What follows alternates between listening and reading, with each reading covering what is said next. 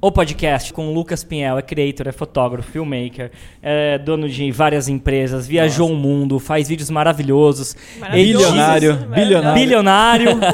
é, enfim. Solteiro, brincadeira. Solteiro, piscina de borda infinita, sofá da prototype. É, Muito Lucas bom Pinhel. gosto, aliás, viu? Muito bom gosto. Bem-vindo de novo. Pô, mas agora eu vou agradecer que eu não consegui no outro. É, duas das minhas maiores inspirações, isso não estou falando da boca para fora. É, vocês apoiaram pra caramba caramba nas duas vezes que a gente se juntou. E principalmente o conteúdo que você está fazendo está abrindo muito minha cabeça. Então, uma honra estar tá sentado aqui mesmo e poder participar um pouco dessa Cara, você está marcando história no mercado publicitário aqui de São Paulo, tocando o dedo na ferida de muita gente. e está sendo muito foda. Mas verdade. é gostosinho, né? Muito é bom. Gostosinho. Tomara uma mudada, né? É uma honra estar aqui mesmo. Agradeço você estar aqui também, porque, bem, a gente já conversou ao vivo, mas falar aqui no podcast, o trabalho que você fez, faz e vai continuar fazendo é uma referência, né? Quando hoje todo mundo fala sobre ah, talento em fotografia, em criação, o seu nome surge muitas vezes, né? É, e isso é muito especial, porque no mercado competitivo que nem São Paulo, a gente ainda vê, ainda falando do nosso mercado, como o nosso mercado carece ainda de pessoas que pensem é, no acabamento, no craft, que como a gente falou no outro, não necessariamente é necessário para todos os criadores, né? Muitas vezes não é. Mas por que não ter alguns que tenham, né? E daí você se destaca. Cara, carece só a gente, sim, a gente tenta buscar muitas muitas pessoas para trabalhar com a gente na Burst, só um exemplo disso. A gente vê que tem muita gente talentosa, empenhada, mas a internet, ela inspira tanto as pessoas que inspira até demais. A gente vê pouco a gente vê pouca originalidade, Sim. sabe? Então as pessoas aprendem as técnicas no YouTube, mas igual. não sabem por que estão fazendo aquela técnica, uhum. que hora usar aquela técnica. Então a gente recebe portfólios de videomakers e fala assim, tá, o cara é bom, mas é igual a tudo que eu já vi sabe? Eu, eu, tudo repetido, tudo que eu já vi, não precisava usar essa transição aqui, não precisava usar esse hiperlapse aqui, sabe? Então, é isso que carece. Pessoas que se fechem um pouco e falam, vou fazer o meu do jeito que eu acho que tem que ser e vai dar certo. Sabe, sabe? quando a gente começou a fazer os vídeos de viagem, eu neguei toda a modernidade. Eu falei, é, a gente tem um conceito que é muito claro, que é muito louco, né? A gente falou, como que a gente é reconhecível? É, porque hoje é fácil você não ser reconhecível, né? Como que você consegue virar uma marca? E daí a gente pegou o conceito de fotografia still. Eu e a gente tem uma pira de simetria, de plano parado, né? Veio muito do tipo de cinema que a gente gosta. Falou, vamos fazer tipo plano parado, só que fazer tipo 200 planos parados para fazer uma transição de um minuto. E assim, pá, pá, pá. Tanto é que Henricão tá aqui. Dá, dá uma sofrida, né? Pra, pra quantidade de imagem que tem que colocar. E assim, eu lembro que eu filmo assim, ó. come solto. Eu ligo, eu ligo o REC, às vezes não tem nem dois segundos de vídeo. Pup, eu faço assim, é como se eu estivesse tirando foto em com 120 vídeo. 120 né? FPS. Isso foi mais depois, que uhum. eu coloquei para Era mais um efeito para tremer menos, porque eu sempre filmei em 4K, até eu e a Dani descobrir, mas ninguém assiste em 4K esse negócio. Daí desencanou. Daí a gente desencanou. Mas é muito louco porque as pessoas, a gente fala muito isso nos cursos que a gente dá, elas tentam surfar ondas e elas não sabem por que elas estão surfando. Sim. E às vezes você ser real ao que você está fazendo, às vezes não. O certo é, você sendo real ao que você está fazendo, não importa que possa parecer estranho para outra pessoa. Uhum. Com o tempo, se você é consistente na linguagem que você utiliza, você vira uma marca. Aquilo vira uma marca. É, hoje a gente, por exemplo, no meu trabalho, nos meus vídeos, eu não utilizo mais nenhuma transição, nenhum plugin de transição, nada. Então, quando você vê um vídeo como o do Japão, não tem nenhuma transição, tem uma de máscara, mas que já é uma transição manual. E uma coisa que o mais legal dos seguidores foi que, nisso que você falou, da fotografia do vídeo, é que todas as fotos que eu publiquei da viagem, você vê o cenário no vídeo. Porque você viu aquela fotografia em movimento e você é passando por ela, sabe? As pessoas então aprendem as técnicas, mas não aprendem a fotografia, não aprendem o olhar, que é uhum. é muito importante. Então, tudo. quando eu converso, a gente dá workshop de vídeo, né? Quando eu converso com as pessoas, eu falo, pensem na fotografia, o que, que aquela movimentação de câmera quer dizer, aquele tilt, aquele pan, tudo quer dizer alguma coisa e não sai fazendo igual um maluco. É um alfabeto, não... né? Técnica de, de, Então, você vai de... chegar num lugar e fazer um tilt de revelação, é porque você quer que a pessoa revele aquele lugar, sabe? Então tudo tem um porquê. E aí quando você vai agregando técnica, você não precisa ficar fantasiando, botando frufru no seu vídeo. Exatamente. Ele é consistente, sabe? Exatamente. Agora vamos partir por business, que é isso que a gente falou que ia falar neste podcast 14. Seguinte, o que eu acho muito interessante, desde quando eu comecei a ver os seus stories, que eu se não me engano, um ano e meio, dois anos atrás, que você foi o primeiro criador de conteúdo que eu via com um objetivo. Quando eu comecei a ver os seus stories, você já vendia o seu curso de fotografia, Sim. né? E consistentemente, não era uma coisa que você tinha vergonha Uhum. e nem nada disso. É tipo, tal dia eu vou estar em Vitória, tal dia eu vou estar não sei aonde e tal. E ia falando, ia vendendo. Ó, galera, surgiu mais tal vaga porque fulano desistiu, não sei o quê. Então, assim, consistentemente você, antes de ter Bird, antes de ter o app que você está montando, nem nada disso. E o que eu vejo muito, principalmente aparece bastante pra gente, a gente nem aceita na mentoria, é, pessoas que querem ser famosas por ser famosas. E aí depois elas vão descobrir o que, que é que elas vão fazer com essa famosidade delas. né? Elas vão. Ah, agora eu tenho um milhão de inscritos, agora eu vou ver o que, que eu faço aí. Será que a Doritos vai me patrocinar? É, exato. e isso é um problema, inclusive, para esse mercado que a gente está tentando educar. Por que, que é um, um problema? Porque a pessoa ela acha que ela vai viver de marca. E ela vivendo de marca, não tendo um objetivo próprio de negócio, ela aceita qualquer coisa. Então, Porque ela muitas quer vezes- aparecer, né? Porque ela quer aparecer. Inclusive, os próprios seguidores, né? Tem aquela coisa, ah, eu ganhei tal coisa. Nossa, fulano tá ficando famoso, agora tem recebidos, Sim, tem né? O próprio seguidor acha isso. E aí, ah, agora o fulano é patrocinado. Ó, agora tá mais famoso, que é patrocinado pela marca tal. E muitas vezes tá falando, fazendo a marca tal por uma ninharia, nem sabe quanto cobrar, nem sabe quanto que realmente vale. Tem um parâmetro errado do que é sucesso. Exato, porque simplesmente tem que fazer porque começou agora a viver uma vida que aí é aquela coisa, né? Aquela bola de neve. Começa a viver uma vida que não é a da pessoa e aí tem que aceitar. O custo de vida é muito O custo alto, de vida né? aumenta, enfim, várias coisas. E você não. Você é uma pessoa que eu enxergo que desde o começo tem, teve e tem um objetivo claro de negócio. Uhum. No início, vender os seus cursos. Mostrar que você era fotógrafo, que Uhum. é, né? Que é um ótimo fotógrafo e vende isso, pode ensinar isso. Hoje já partiu para outras empresas, então a Bird vai agenciar, vai fazer produção para marcas e tudo mais. Uhum. Aí agora o app, que daí você vai vender o, o preset e tudo mais. Já tinha feito uma parceria antes, mas agora numa plataforma sua e tal. E, aí- e é que é muito louco, porque você é muito novo. Quantos anos você tem, Lucas? Eu tenho 25 anos. 25 anos e aí é- é- com é todo esse objetivo, sabe? Eu quero que você fale pra essa garotada. Isso é muito De onde legal que você isso? falou, porque eu no workshop eu pergunto para as pessoas qual que é seu objetivo. E muitas das pessoas falam: "Ah, eu quero ser ter visibilidade, eu quero ser eh, ter referência na minha área", mas ninguém tem como objetivo ser muito bom. Sabe? Ninguém tem como objetivo a consistência no trabalho. E quando você busca visibilidade, você não busca fama, você não busca inf- ser influencer. Isso é consequência. Você Exato. busca Uhum. um bom trabalho, você busca se consolidar na sua área, você busca ser muito bom, que aí você vai. E por isso que eu falo que não existe profissão influencer. Existe é, uma- um chefe de cozinha que é influenciador, porque no segmento dele ele, é um dos principais. Ele influencia aquele Exato. segmento. Então, para mim, sempre foi muito claro que eu precisava ser um, é, um fotógrafo, filmmaker, enfim, audiovisual consolidado. É, as pessoas, quando lembrarem do meu nome, não porque eu sou amigo de fulano, ciclano, que é famoso, entre aspas, não, porque eu sou bom.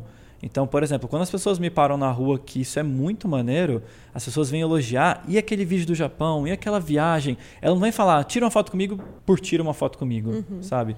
Então, eu sempre tive muito, muito fixo na minha cabeça que a gente tem que ter um propósito. Se a gente não tem um propósito que a gente está fazendo, não, não vale a pena, sabe? É, então, eu bato muito nessa tecla que que você precisa ter é, um objetivo que não é a, a fama, tanto que eu não vendo isso. Isso é uma coisa também. A realidade na internet é a moeda mais valiosa de todos. É, eu vejo muitas pessoas se vendendo por muito pouco. É, eu recebo contato de marcas, pô, eu tenho, eu sou um nicho que marcas de monitor, de celular, de enfim, de tech, tudo quer fazer comigo. E eu, eu poderia fazer com todas, mas minha, minha, minha realidade vale nada, minha, minha, minha palavra não vale nada. E eu não, eu tenho muito para mim que eu consigo converter muito para as marcas que eu trabalho, mesmo não sendo, não trabalhando com isso, porque o, se- o meu seguidor sabe que eu falo só a verdade. Que é sabe? credibilidade. É né? credibilidade. Confiança. Então, a- essa moeda da realidade, para mim, ela é tudo. Então, você tem que ter um objetivo que nunca tem que ser a fama, nunca tem que ser influenciar as pessoas. Isso tudo é consequência. Isso sempre foi muito claro para mim. Mas aí eu bato na tecla com as pessoas que tem que ser assim também, sabe? É, mas hoje em dia eu me orgulho bastante porque eu consigo escolher as marcas que eu quero trabalhar, as que eu trabalho me dão um feedback muito legal do trabalho, sabe? Mas eu sei também que é uma questão de momento. Antigamente eu podia não ser assim, hoje em dia eu sou, então a gente vai evoluindo, ainda bem, né? Que a gente vai evoluindo. Mas é engraçado que tem gente que você olha, você sabe que vai dar certo tudo, assim, sabe? Que é muito redondo. É, toda a construção de marca, de imagem, da realidade condizente com o que a pessoa vive. É, porque a única coisa que a gente tem, a única. Tem mil coisas que as pessoas acham que tem. Existe uma que é credibilidade. Sim. Tudo gira em torno Exato. disso, nesse meio. Se você perde isso, você perde tudo. Hoje você faz para uma marca, amanhã você faz para o concorrente que, é- que fala que é melhor. Não tem problema, pode fazer concorrentes, mas desde que seja sólido o que você está fazendo, sabe? É, na mesma semana, por exemplo, que eu comprei o meu computador que eu utilizo hoje em dia, é, uma marca gigantesca aqui do Brasil veio, Lucas, te pago tanto para você fazer um review postando, falando que esse é o monitor que você usa para editar suas fotos e tal. Falei, mano, Mas não meus, é. meus seguidores acabaram de ver o computador que eu uso, o que eu sigo, eu não vou fazer, sabe?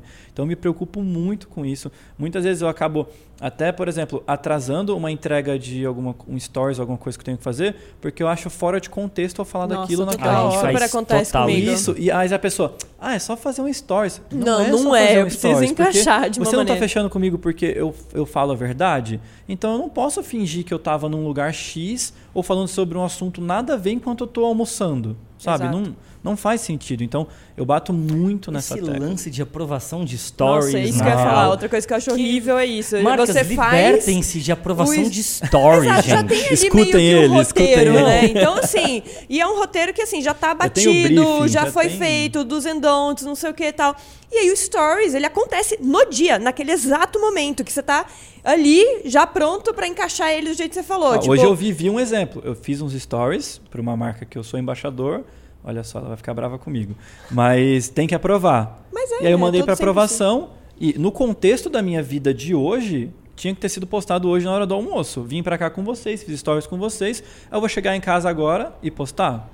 Sendo Postar que, com o tipo, solzão do meio-dia. É. É, com o exato. solzão do meio-dia, eu com cara de que acabei de acordar. E assim, isso me incomoda muito. Tipo, a, a pessoa tem que estar ali pronta, né? Vai fazer o story. Se ela tem que aprovar realmente, é assim, ó, eu vou te mandar tal hora, em 30 minutos tem que estar aprovado pra eu E o seguidor isso. percebe isso, a veracidade do Exato, que você está falando, o contexto do que aquilo está inserido. Total. E isso tudo influencia na conversão. E Que as pessoas acham que é só postar. ruído. Ah, em vez de converter, as pessoas vão comentar: ah, mas Lucas, não tá no horário tal, ABC. Cara, isso é que a gente dispersa. mais vive. E assim, stories pra mim é a mídia mais importante de conversão, de longe. Exato. Porque trata da realidade, trata do E momento eu acho que é agora. mais consumida hoje em dia também. Totalmente. Total. Stories is the new shit. Só que, marcas, libertem-se dessa Não, paranoia. teve um stories que eu tive que fazer no... Bom, enfim, não vou nem falar, mas é sério, foi liberado dois meses depois, você acredita nisso? Eu fiz um TBT. Eu falei, tipo, ó, você vai... Eu vou fazer na quinta-feira, porque foi liberado, sei lá, numa segunda, dois meses depois. E eu era falei... pra falar sobre o sol do verão, é, não era exato. isso? E já Aí não era eu mais falei, nem verão. beleza, eu vou fazer um TBT, vou falar que é um TBT Aham. e vou soltar stories, porque, tipo, não faz sentido nenhum. Agora, o que eu gosto muito do seu posicionamento como empresário também é que você entende dentro, todos os seus negócios, eles são extensões do- do- da sua persona, do seu brand persona como fotógrafo, né? E, e esse filmmaker talentoso. É, então, começou com os workshops, é, então, de fotografia tem agora o de vídeo, tem a Bird que trabalha na mesma Produzindo.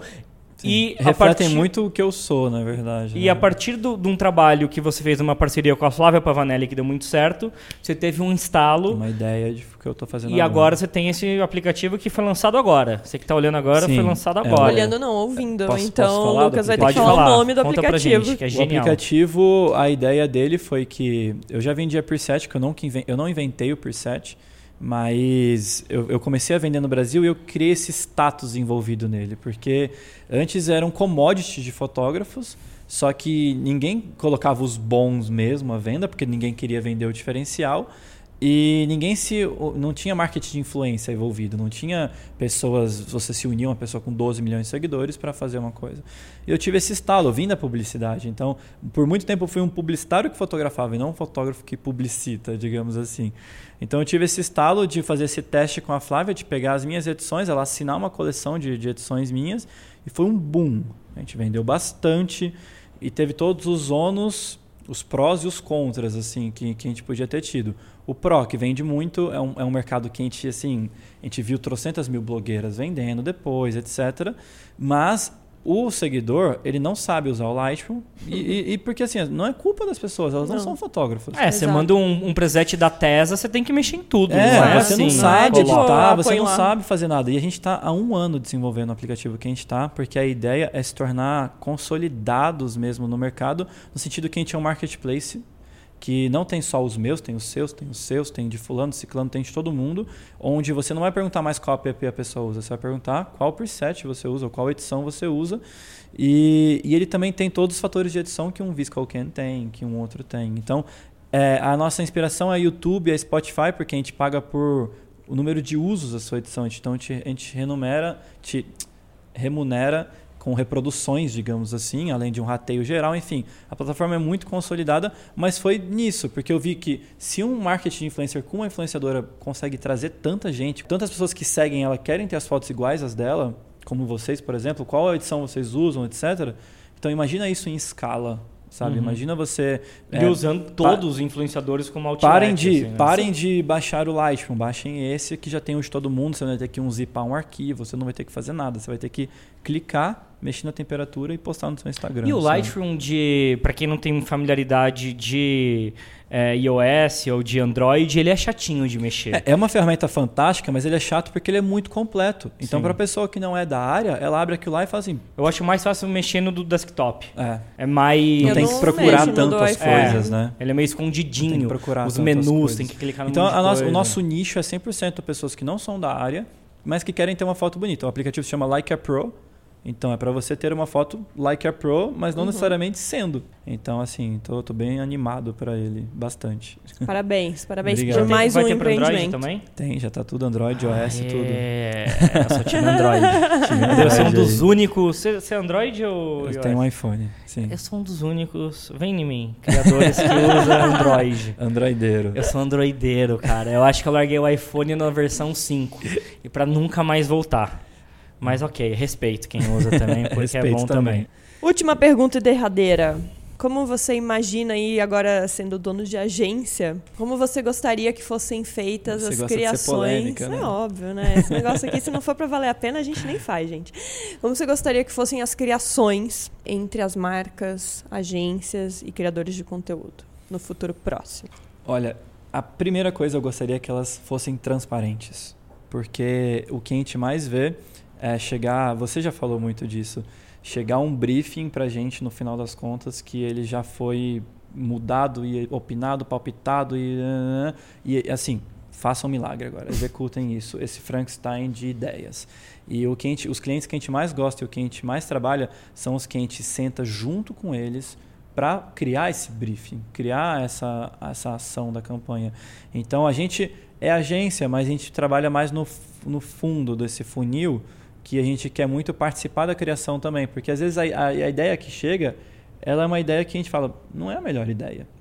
Vocês estão conseguindo? executar. Está sendo difícil, mas É hoje em foda, dia né? a gente já consegue fazer reunião, marca atendimento e nós juntos e participar desse brainstorm juntos e, e a gente pode atender como agência também. Não só como produtora. Então, a gente consegue fechar direto com marcas também. Então, primeiramente, transparência. E as marcas, a partir do momento que elas te contratam, elas precisam confiar que você sabe o que é melhor para ela. Eu bato muito na tecla que o cliente, ele sabe o que ele quer, mas ele não sabe o que ele precisa. Uhum. Então, Uhum. assim, nós que somos Acho que todo especialistas... mundo na vida é, É. assim. Exatamente. Nós que somos especialistas do que ele precisa. O cliente sabe que ele quer vender mais carro. Agora, como ele vai vender mais carro, ele não sabe. Então, não, não vai ser o cliente que vai falar, vai lá e filma aquele carro, aquele carro, aquele carro. Não, peraí. Você não me contratou para fazer isso aqui? Então, deixa que eu faço. Transparência e confiança. Eu acho que quando um parar de tentar colocar gostos pessoais em cima do trabalho do outro, sabe? Quando digo uma agência não querer Sim. ah, porque eu não gosto de amarelo, então o vídeo está com muito amarelo. Amarelo. Não, sabe? Confia. E você tá vai. num limiar, né, entre o conteúdo e a publicidade. Eu vi uma que você fez lá na Chapada, que é um filme Sim, muito da bonito. Audi. Da Audi. Uhum. que ele, ele tem um look and feel de publicidade e ele tem uns takes meio de conteúdo, eu não Sim, sei o explicar volante bem. girando com a É, você tá muito no limiar. Eu até te mandei mensagem, né, Sim. quando esse daí foi pro ar. É muito bonito, é muito único, assim. O... Sim. E o cliente confiou, isso que foi legal. Aquela campanha que a gente fez na Chapada foi a primeira campanha digital, porque era só para digital, YouTube, Instagram, etc. Que a Audi investiu para fazer uma viagem, levar caminhão cegonha com três carros para não sei onde. Foi hora. comigo. E aquele projeto fui eu que vendi para eles. E é muito maneiro porque confiaram, deu tudo certo e hoje em dia está concorrendo a um prêmio interno da Audi, que as Audis, cada país colocam os eh, as campanhas para concorrer, está concorrendo para ganhar. Então, tipo, olha isso que A Audi tá com incrível. você ainda? Sim. Mantém, hein? Mantenha Mantenha Audi. esse homem, este é o recado de final deste Mas o podcast. E, e isso é muito legal, Ah, porque a, a, a marca confiou, confiou e deu certo e assim que deveria ser, sabe? Demais. Gente, quem não segue ainda o Lucas, por favor, faça esse favor pra você mesmo na sua Muito vida. obrigado. Vá pra agência Bird também, dá uma olhada no que, que tá rolando. É, eu, eu sou fã, então eu sou E eu meio sou fã de suspeito pra vocês, falar. Somos todos Muito. fãs. São- é, é mútuo. Vamos trabalhar juntos.